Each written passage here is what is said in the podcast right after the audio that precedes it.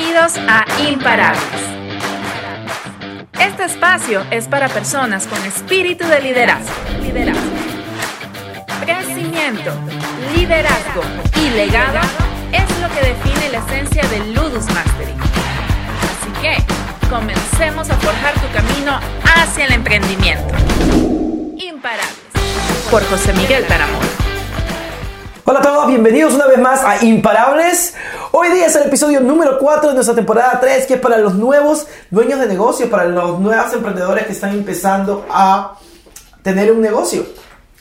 Empezar su propia compañía, sea quien fueras, la compañía que estés haciendo aquí en Estados Unidos, si eres latino, si eres inmigrante, si eres empresario, este programa y estás empezando un negocio, por supuesto, este programa es para ti. So, ¿Qué vamos a estar hablando hoy día? Vamos a hablar de las cosas importantes que a nadie le gusta hablar: taxes, cómo mantener tus libros en línea, cómo, eh, registrar un negocio, cómo empezar a tener registro de tu negocio en las autoridades, ¿verdad? Especializadas, tu estado, el IRS y todo eso. Pero lo más importante es que lo vamos a estar hablando con una persona importantísima que sabe mucho de este tema. Antes de empezar, no te olvides suscribirte, por favor, pon el pulgar arriba si te gusta y comparte la información que es original y es para todos ustedes que están empezando un negocio. Solo vamos a empezar. Para este episodio tenemos a alguien increíble, una profesional al pie de la letra que ha trabajado en servicios de contabilidad desde hace más o menos como 10 años, ¿verdad? Una emprendedora, tiene su propio negocio, trabaja con nosotros aquí en Ludus Mastery desde hace más o menos a 5 o 6 años con nosotros. Ha trabajado para compañías increíbles, una de ellas muy prestigiosas como Lucky Martin, siendo asistente ejecutiva de contabilidad y ahora la tenemos aquí, así como ustedes.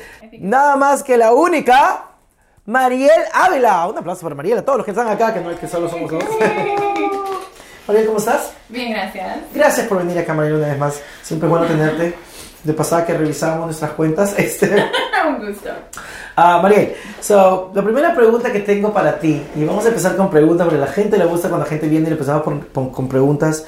Uh, ¿qué, ¿Qué es lo más común que ves en los dueños de negocios cuando recién empiezan en, en, en la parte contable, contable, en la parte legal? ¿Qué es lo más común que ves? Bueno, lo más común que veo es que um, a veces los emprendedores empiezan con una pasión por lo que les gusta hacer, lo que quieren que haga el negocio, ¿verdad? Sea empezar una cocina, un restaurante, a vender productos, lo que sea, pero se olvidan del trabajo que se tiene que hacer antes, que es registrar su negocio, um, asegurar que tienen la protección adecuada para que no pierdan ese negocio, a tener un sistema de contabilidad organizado y en muchos casos yo creo que hay una mala, un mal concepto que todo esto va a costar muchísimo dinero, pero cuando alguien está empezando son cosas que uno puede hacer por sí mismo y en lo que va creciendo y ganando un poquito más de dinero puede después um, pedir que alguien más se encargue tal vez de la contabilidad um, y de lo que es el proceso de pagar a los empleados. Cosas que no les gusta hacer a nadie, pero que son necesarias. Asegurarse que se está reportando lo necesario a las um, agencias designadas tal vez en el Estado en cuanto a impuestos, ingresos, empleados, y cosas así. Y yo, creo que ese, ese, como dices tú, ese, ese, ese, concepto erróneo, o porque mucha gente también, la gente no lo quiere hacer, ¿no? Porque yo estoy seguro que los dueños de negocios que son exitosos o los que recién están empezando son muy buenos en lo que hacen. Exacto. Pero esa parte que nadie sabe, que nadie habla, que nadie le gusta hacer, es, cuando, es donde vienen los problemas. Exacto. Pero el problema no viene del servicio muchas veces de que tú haces, el problema viene de si no estás organizado, Exacto. cuando alguien, alguien te demanda o, o, alguna situación. O se presenta el IRS y te dice, hey, nos dimos cuenta que tienes un negocio y no, no sabíamos. que es que ahora nos debes más de la cuenta. ¿Verdad? Y ahí, ahí viene, oh my God, ¿verdad? Y, no, y, las consecuencias creo que son mucho, mucho peores, ¿no? Pueden hacer hasta que cierren tu negocio, que no puedas operar. Puedes tu negocio, a veces las personas no saben que hay ciertas licencias que tienen que conseguir. Entonces todo eso trae a consecuencias. ¿Verdad? bueno. O sea, la pérdida del negocio. Y, y, eso es lo que no queremos, ¿no? Porque a veces has estado trabajando cinco años y por no meterte en esto en, en, a tiempo, pues creo que la, la, consecuencia tal vez o la, o la, responsabilidad toda cae en uno, ¿verdad? Exacto. Porque tú eres el, dueño, el dueño de su puesto negocio. ¿Qué es lo primero que tenemos que hacer para, para después de nombrar tu negocio? Tengo mi negocio, estoy vendiendo, estoy trabajando, estoy haciendo mi restaurante o estoy este, Que lo antes que fuera. de vender, antes de trabajar, ya tienes el nombre de tu compañía, sabes lo que vas a hacer, tienes que registrar ese negocio. Ah, lo registras con tu estado, yo trabajo en Maryland, entonces en Maryland hay el departamento de evaluación e impuestos a quien se le tiene que dejar saber, hey, tengo este negocio, se llama X, y proveemos este tipo de servicios. Registras con tu estado, después tienes que registrar con el IRS y tienes que conseguir un número de identificación de empleador, que en inglés es el EIN, y ese sería como el social de tu negocio. Después de Mm. eso, tú eres tu persona y tu negocio es una So, son entidades entidad diferentes. separada, exacto. Entonces, cualquier problema que haya con tu negocio, todo se va a registrar bajo ese EIN y tú, puedes, tú tienes protección. Entonces, cuando algo suceda con tu negocio, demandan al negocio. Tú no- corres riesgo de perder tus cosas personales. y, eso, y eso es tan importante que la gente no se da cuenta. A veces quieren ser ellos el negocio Exacto. y ellos hacer todo o, o nosotros hacer todo y no nos damos cuenta que lo que hace que, que tu negocio sea separado de ti es una protección legal, una Exacto. protección verdad jurídica para ti para, y, pa- y para, la, y, para, y para tu familia, ¿verdad? Sí. Al fin y al cabo. Ahora, y una de las cosas que yo veo que mucha gente tiene concep- mal concepción, tú, algo que has nombrado es primero ir a tu estado y después al IRS. Exacto. No puedes hacerlo al revés. Puedes hacerlo al revés, pero el IRS te va a pedir la información que ya le proveíste a tu estado. Ah, ok. Entonces, y varía en cada estado. Resulta que nosotros vivimos en uno de los estados más estrictos, el otro es California, que yo sepa, que tienen muchos requisitos dependiendo del trabajo que uno quiere hacer. Por Claro. ejemplo, yo ofrezco servicios de contabilidad. Se tiene que sacar licencia y con Maryland se tenía que pasar un examen antes de ah, Wow. empezar a preparar impuestos. Si yo no renuevo estas licencias cada año, yo no tengo derecho de preparar impuestos en Maryland y pueden cerrar So, una de las cosas que, que tú dices a la gente que quiere empezar un negocio, que sea muy consciente de cuáles son las licencias que necesitan, que la registren con el Estado y que después la registren con el IRS, ¿verdad? Sí. Now, y estamos hablando del, del EIN, ¿verdad? Del, del número de identificación del empleado. Eh, ¿Cómo demuestro, si yo quiero conseguir un préstamo o, o quiero, necesito capital o, o quiero ir al banco, quiero, ¿cómo demuestro que mi negocio es legal? ¿Cómo sé? Justamente con ese EIN. Cuando Ya. vas y registras con el IRS, um, en la página del IRS puedes conseguir tu EIN al instante, pero tienes que imprimir la carta que ellos te van a presentar con ese tu número. Si te olvidas imprimirla, puedes después pedir que te manden una carta por correo, pero puede tomar hasta 10 semanas. Entonces lo más importante es que tú imprimas esa carta porque después eso es lo que vas a presentar cuando quieras solicitar tarjeta de crédito con el nombre de tu negocio, cuenta bancaria, lo que sea. Seguro. ¿verdad? Y hablando de seguros, que, es, que me parece muy interesante, eh, es- creo que es otra cosa importante también tener seguros, ¿no? Absolutamente. O sea, sí, sí. Son pocos los negocios que considero que tal vez no necesiten seguro simplemente porque cualquier cosa puede suceder. Claro. Ahora, yo trabajo de mi casa, la verdad no recibo muchos clientes, pero preparando impuestos y manejando contabilidad para muchas compañías tengo acceso a mucha información delicada. Entonces, si tal vez un hacker tiene acceso a mi información, yo tengo protección sobre eso. So, tú puedes actually customizar o, o- evaluar o, o- o crear tu seguro diseñado para tu negocio. Exacto. So- y no es tremendamente caro, pero es súper importante porque, por ejemplo, para mi negocio son 70 dólares al mes. Pero obviamente la intención es que voy a ganar un poquito más que eso. Sería súper costoso que la información a la cual yo tengo acceso después se pierda o... o caiga en manos de alguien en- que, Exacto. que puede hacer daño. Haya cualquier fraude. Entonces, para mí, vale la pena cada uno de los centavos que pago para Wow, ese seguro. that's, that's, that's amazing. Creo que para todo el mundo, ¿no?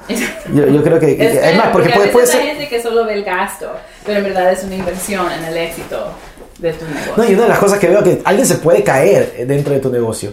Y demandarte. Y de- o demandarte. no solo eso, sino que simplemente, por ejemplo, pueden, es, porque en este país am, hay gente que es tan contenta demandando. ¿Verdad? Simplemente les serviste un café muy caliente, se pueden enojar contigo y demandarte. Ah, pero si tú tienes esa protección, uno, que separa lo que es tuyo y lo que es de tu negocio, pero también pagaría para esos gastos, vale la pena. No, no, me parece, no, y es in- interesante tener todos esos papeles, ¿no? Que, que, que estés dispuesto. No, um, eh, y una de las cosas que tengo ahora, eh, el de, pregun- de preguntas, es porque hay gente que está empezando, eh, que está empezando y comienza a crecer muy rápido, ¿verdad? Yeah. Y necesita tener a empleados, necesita contratar gente. Yeah. So, ¿cómo, cómo, ¿Cómo alguien que recién empieza puede contratar? ¿Cuál es el proceso? ¿Cuáles son las cosas que Ok. necesita? So, en los Estados Unidos hay dos tipos de empleados, ¿verdad? Hay contratistas. Um, José, necesito que me ayudes en mi negocio y yo te pago X. Um, en ese caso, te contrataría como contratista, que suele ser lo más barato para un emprendedor tal vez que está empezando, porque yo no me hago cargo de tus impuestos. Um, so- simplemente te pago a ti uh, un monto fijo cada mes y voy reportando al IRS. Hey, le pagué a José X. Ahí ¿Verdad? se ven con él Claro. cuando quieren cobrarle taxes. Exacto. Pero um, en este caso serías contratista y no hay mucha protección para ti. Hay más flexibilidad, digamos, para mí como empleador y para ti como empleado. Si tú um, te dedicas a tomar cuenta de todos tus gastos Ok, como um, contratista, porque después esas son deducciones de ese ingreso. total. Ok, pero si eres um, empleado, right, hay un- unos cuantos formularios que tienes que llenar. Primeramente, y tienes que registrar con el Estado como empleador, que es algo que haces cuando consigues ese EIN. Después, tienes que pedir que tu empleado llene un formulario que se llama I9, um, que determina la elegibilidad de tu Wow. empleado um, de trabajar en los Estados Unidos Wow, porque ok. chequean eso y después de- por aparte porque ellos tienen que registrar con su social verdad, Am, ese documento se le provee al gobierno federal para que después ellos vayan tomando en cuenta todos los créditos de Social Security que está am, acumulando esa persona para Perfecto. que califiquen para sus bene- Claro. beneficios. Todo eso se haya tomado en cuenta, pero también tú sabes que tu empleado puede trabajar legalmente en los Estados Unidos. Wow, ok. Tienes que mantener ese documento por tres años, Ok. tú como empleador. Después tienes que pedirle a tu empleado un documento W4 Que lo llene. que ellos te llenen y te entreguen a ti y de esa manera tú sabes cómo será, cómo um, organizar tu payroll Ok. en cuanto a todo lo que ellos quieren deducir. So, el, el, el, el, W, el, el W4 es para organizar la planilla. Exacto, ¿Verdad? Para organizar el payroll. exacto. Que es que te dice cuánto le vas a pagar, cuándo te vas a deducir Exacto. y cuánto va a recibir del cheque. Exacto. Y eso lo tiene que llenar. Y solo para estar claro, porque mucha gente no sabe, eso lo llena el, emple- el, el empleado. Sí. que- a la persona Ellos que. te dejan saber porque a veces hay casos que el empleado quiere que se le saque más am, de sus cheques mensuales para que a fin de año No. ellos no terminen debiendo taxas. Wow. Entonces ok. ellos te dejan saber, pero tú como empleador también tienes que mantener porque tú vas a reportar Claro. al IRS. So, so, la diferencia entre contratista es que tú le pagas el cheque entero a esa persona y él, y él deduce Ellos sus te taxes, él se encarga de gastar. En, como empleado, ¿verdad? Es cuando al final, es cuando al final del año creo que le das el, el, el dedo de dos. el W2, ¿verdad? Es tú pagas la mitad de taxes y la otra mitad la paga el... Eh, el empleado, exacto. Oh, y ok. si ellos reciben cualquier beneficio, cualquier bono, si tú pagas seguro para tus empleados, todo eso está en ese documento. el 401k, el, pro- el programa de retiro, todas esas Exacto. cosas.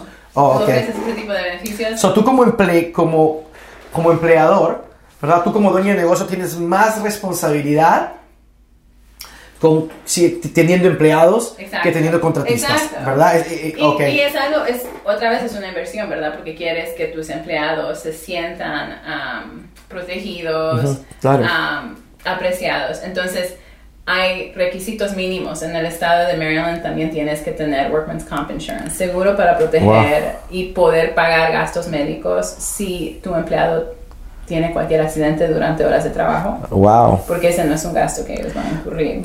So, normalmente cuando tú tienes, cuando, claro, so, so, apenas yo tengo un empleado Tienes que tener todo esto. y, tiene el Workers' Comp, Workman's Comp que es, que es, que es la Y compensación de trabajador si hay un accidente, ¿verdad? Exacto. Dentro, dentro del trabajo. Exacto. Wow. Y yo sé que suena súper complicado, el gasto va a variar dependiendo de cuántos empleados tú tengas, pero Ya. quieres tener esa protección en lugar porque no quieres pagar de tu bolsillo Claro. miles de dólares si tu empleado termina en el hospital por un accidente que sucedió durante el trabajo.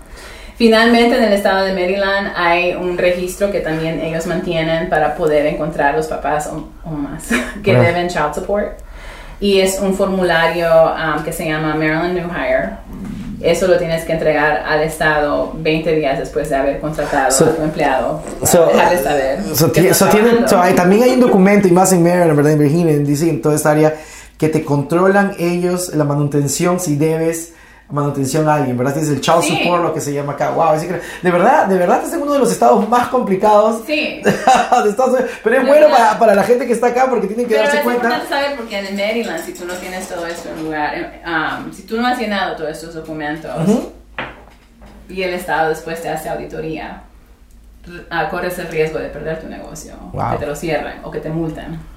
So, ¿cómo, Así es que no vale la pena. y, y- en- y entrando a ese tema, entrando a ese tema, ¿cómo? Y, y mucha gente de repente tiene miedo o no sabe que el IRS, ¿verdad? Que, que- que el, el Departamento Tributario de Estados Unidos puede hacerte auditoría, ¿verdad? Exacto. Ah, ¿cómo, cómo alguien...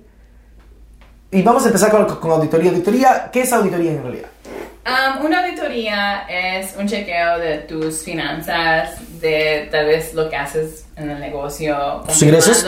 Que, lo que haces, o sea, qué, qué servicio ofreces. ¿Es un negocio Wow. que existe o Ok. te lo has inventado para esconder fondos? Ok. Um, entonces quieren ver documentos comprobando que existe el, el, el So- negocio. so ese es el punto de la auditoría. Exacto. Que, que tu negocio sea legal, que de verdad Es estás haciendo lo que dices. Exacto. Que, Now, que es un negocio que existe. Y ahí revisan todos los impuestos del, del año que quieran y, y supongo que determinan ah, si, lo, si cuando has mandado tus impuestos, ¿verdad? Cuando has reportado tus impuestos, está de acuerdo no. Exacto, no puedes Wow. inventarte mucho los números porque quieren confirmar que estás pagando. Lo que- a ellos no les importa lo que haces, Claro. ¿verdad? Pero quieren confirmar que ellos están recibiendo. Lo que tienen que recibir. No, wow, siempre, ¿verdad? Welcome to America. The greatest. Ah, ahora, ¿qué, qué, ¿cuáles son las cosas? ¿Qué pasa en, en una auditoría? I mean, like, Bueno, si um, ellos encuentran que tal vez te equivocaste con las finanzas, ok, hay una multa. Pero si encuentran que estás haciendo trabajo ilegal o que tu negocio en verdad es fraude, hay multa, puede haber tiempo en la cárcel, puedes perder el negocio, o sea, es súper serio. Ahora con las auditorías, lo tremendo es que los que trabajamos en impuestos sabemos que el departamento del IRS está... primero es un departamento súper anticuado. La tecnología es anticuada. Eso es muy antiguo. Este, es antiguo Mm, y... no han hecho un update. No, han hecho el update del app, ¿verdad? varios han, han- Yeah. se han olvidado hacer varios y también no tienen muchos trabajadores. Desde que empezó COVID, yo creo que continúan trabajando de casa muchos empleados del IRS, entonces no tienen en verdad el tiempo ni um, la gente Este, para hacer los, rec- los auditorías. recursos. so, lo que me está diciendo es que una auditoría se puede demorar mucho más que antes. Exacto. Wow, wow. Y, y aparte es un dolor de cabeza, es un estrés porque tienes que estar ahí. Tengo amigos, ¿verdad? Que, Right. que, que, que- que le han hecho auditoría. En algún punto nos hicieron auditoría. Yo creo que, que fue, ah, que es algo que también que si no estás preparado, ¿verdad? Si no tienes lo- lo- los libros, La documentación. la documentación adecuada. es- entonces, so, mi pregunta es, si yo estoy en mi negocio, tengo gente y veo que los libros no es ya... Tiene, tiene, el punto que tienes que, que pues, tú recomiendas que alguien lo haga por ti, ¿verdad? ¿Cuáles son los documentos? ¿Qué tengo que esperar yo de, una de un contador, de, una, de un accounting service, de un bookkeeper? ¿Qué tengo que esperar yo de, de, de esa persona? Bueno, ya cuando hayas crecido y has delegado las finanzas, digamos, del negocio a alguien que ofrece servicios de contabilidad, um, ellos te deberían estar ofreciendo tal vez cada mes, o ustedes decidirán, pero tienes que revisar um, el documento que se llama Profit and Loss para que tú puedas ver las ganancias mensuales de cada año, lo que sea. Um, las ganancias que ha, ha tenido tu negocio y también todas las deducciones, todos los gastos, ¿verdad?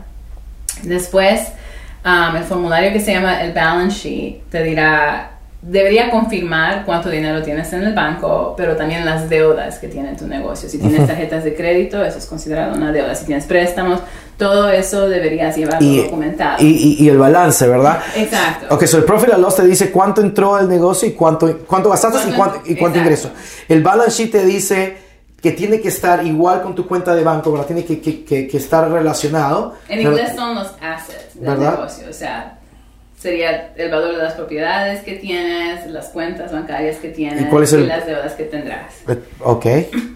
Y también me fueron los liabilities, ¿verdad? Exacto. Los activos el- y, y lo, lo que sale, el egreso. Yeah. El egreso y cuánto debes y, y bancos. So, ¿Y cuál más? ¿Qué otro, qué otro documento? Ah, la declaración de cash flows te deja saber cómo el dinero se ha movido en tu... Claro, porque hay gente que tiene compañía. dinero, pero no necesariamente tiene ingresos.